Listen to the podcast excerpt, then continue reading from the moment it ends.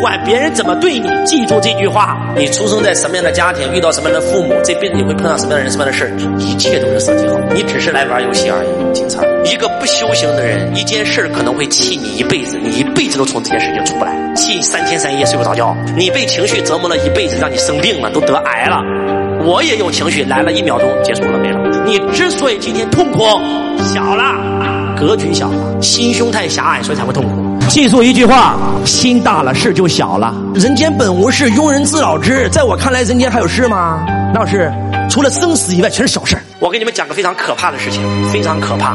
如果你听懂的话，你你可能真的会因为这个点而瞬间醒来。这是一个伟大的母亲，在她年轻的时候，她的老公离世了，她只剩下一个儿子。她也曾经想过要再次结婚，但是她问了她的儿子以后，她儿子不同意，所以她为了她的儿子，终身不嫁。三十年含辛茹苦把孩子养大，自己一天打三份工，送孩子上最好的学校，出国留学去美国。他把他赚的所有的钱全给了这个孩子，他一心一意都在孩子身上。结果当他老了退休了，他想，哎，我的孩子在美国已经成家了，已经有老婆了，已经有孩子了。他想陪他的孩子，他想跟他孩子生活在一起，因为他在大陆没有任何亲人，他活着的唯一价值就是他的儿子。他把他的房子卖了。他把他所有的资产全卖了，然后给他孩子写了一封信，说：“亲爱的儿子，妈妈已经老了，已经退休了。我现在唯一的念想就是能够跟你生活在一起。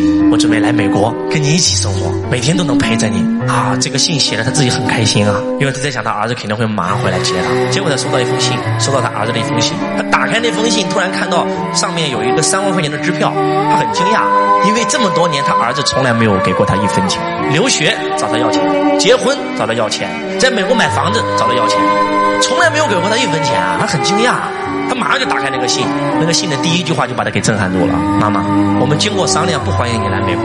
如果你觉得你养我花了很多钱，我算了一下，你这么多年给我花的所有的钱不不超过两万美金，我给你了三万，多的钱就当是利息。以后你过你的，我过我的。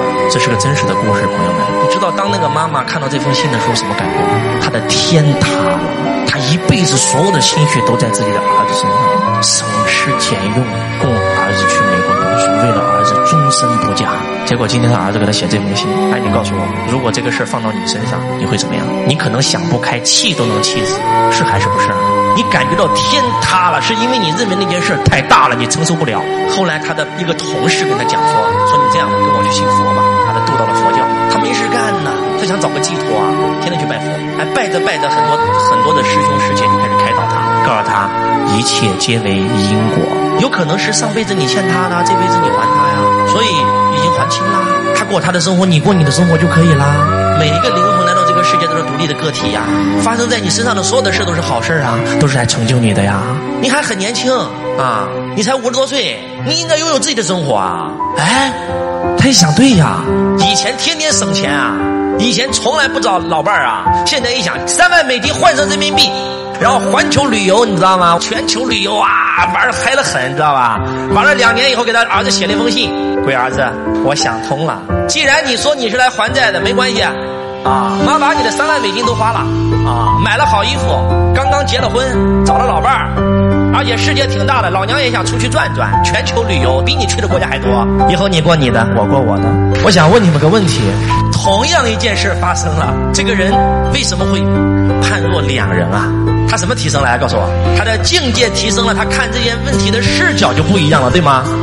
所以刚才是件坏事，这件事突然变成了一件好事。境界一旦提升，问题立刻消失。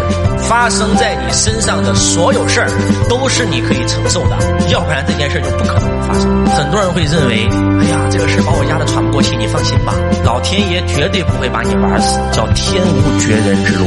你记住，在这个世界上，你永远无法改变任何一个人，哪怕那个人是你生的，你都改变不了他。你唯一可以改变的那个人是谁？就是你自己。你是一切问题的根源，你变了，一切都变了。因为这个世界就是你自己的投影，仅此而已嘛。有人扮演了白天使的角。角色，有人扮演了黑天使的角色。我们不管他是黑天使还是白天使，我们永远用爱对每一个人。因为爱，你会得到更多的爱；因为恨，只会让你收获一个更大的恨。告诉我是还是不是？你感受到的痛苦是信使，倾听他们带给你带来的信息，因为背后是礼物。但是你要超越这个痛苦，才能拿到背后的礼物。人生就是一场修行，修的是什么？修的不是身，修的是心呐。修行修的最高境界是什么？你知道吗？如如不动。何为如如不动啊？不以物喜，不以己悲。在座各位，为什么活得那么痛苦啊？哎，我这样讲，你们瞬间就明白了吧？为什么世人活得皆苦？因为全都是指责，全都是抱怨呐。为什么今天物质生活这么丰盛，而我们今天的幸福感这么低？不就是因为我们都活在抱怨里吗？不都是因为我们活在指责里吗？哎，你为什么要抱怨啊？抱怨有什么好处啊？抱怨只会让你吸引更大的抱怨吗？